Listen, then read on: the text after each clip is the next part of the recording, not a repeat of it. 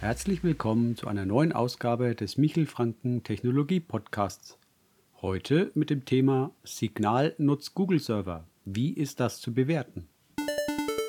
Der Messenger Signal erfuhr nach den Datenschutzanpassungen von WhatsApp nicht nur einen massiven Nutzeransturm, auch wurde weitaus mehr über Alternativen berichtet, was sicher eine positive Wirkung auf das Nutzerwachstum hatte. Signal wurde vor den massiven Zuwachs an Nutzern schier überrannt und kämpfte zeitweise weltweit mit Ausfällen und Störungen.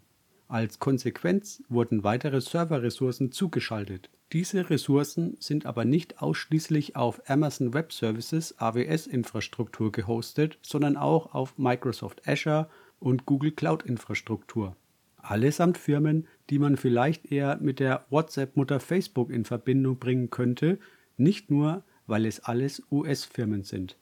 Nun fragen sich Nutzer möglicherweise, wie sicher kann Signal dann eigentlich sein und ob ihre Nachrichten überhaupt geschützt sein können.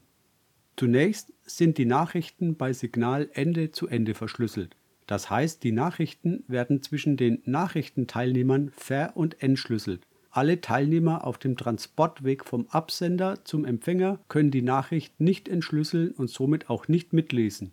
Die Schlüssel sind nicht statisch, sondern werden immer neu generiert und ausgetauscht. Das Signalprotokoll bietet mit diesem ständigen Schlüsselaustausch Perfect Forward Secrecy.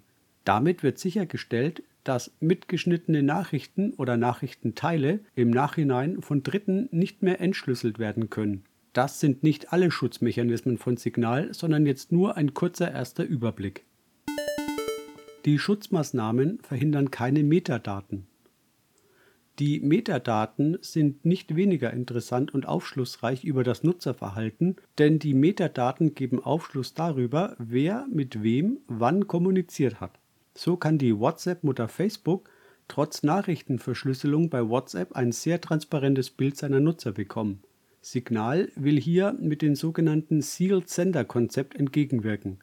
Darunter darf man sich so etwas wie Ende-zu-Ende verschlüsselte Briefumschläge inklusive Absender und Empfänger vorstellen.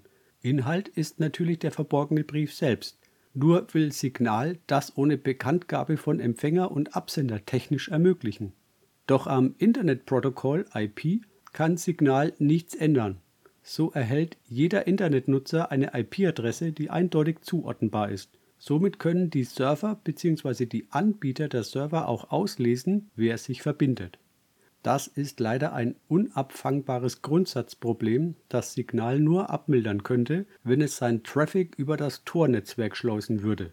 Doch versucht Signal an den Stellen nachzubessern, wo man bei Mitbewerbern Schwächen meinte zu identifizieren. Signal trat stets mit dem Anspruch an, Verschlüsselung für die Massen zu ermöglichen. Dieses Ziel hat Signal auf alle Fälle erreicht. Der Nutzerkomfort von Signal steht dem von WhatsApp in nichts nach. Wie sicher ist ein Messenger aus den USA, der bei Microsoft, Google und Amazon hostet? Letztlich könnte der Server auch in der Hölle stehen und dank der Verschlüsselung käme der Teufel nicht an den Inhalt der Nachrichten heran. Dennoch unterliegt die Stiftung hinter Signal grundsätzlich den US-Gesetzen. Doch zeigten Erfahrungen aus der Vergangenheit, dass Signal bei Behördenanfragen sich wenig kooperativ zeigt. Letztlich sind die Anbieter auch per Gesetz verpflichtet, darüber Stillschweigen zu wahren, ob sie Anfragen beantworteten. So steht das Thema Sicherheit eines Messengers in einer gewissen Grauzone. Denn was Sicherheit bedeutet, ist nicht mal klar definiert. Das kryptografische Verfahren ist über jeden Zweifel erhaben, sodass die Verschlüsselung als sicher angesehen werden darf.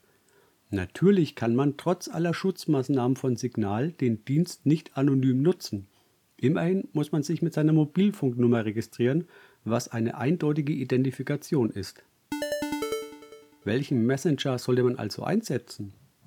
Wer also gänzlich auf die Dienste von US-amerikanischen Services verzichten möchte, sollte Signal nicht nutzen. Wer höchsten Wert auf volle DSGVO-Kompatibilität legt, dürfte bei Mitbewerber Trema besser aufgehoben sein. Natürlich gäbe es noch weitere Alternativen wie zum Beispiel Matrix. Doch dürfte Trema als Alternative nutzerfreundlicher sein. Wer gänzlich anonym kommunizieren muss, muss auf elektronische Helfer entweder ganz verzichten oder umfangreichen technischen Aufwand betreiben. Aus Eigenerfahrung kann ich das Duo aus Trema und Signal guten Gewissens weiterempfehlen, wobei ich Signal als die Alternative ansehe, die mehr Äquivalenz zu WhatsApp hat. Die Entscheidung bleibt dennoch beim Anwender. Das war der heutige Michel Franken Technologie Podcast. Dienstag ist Podcast-Tag. Anregungen oder Ideen gerne per Mail an podcast.michelfranken.de.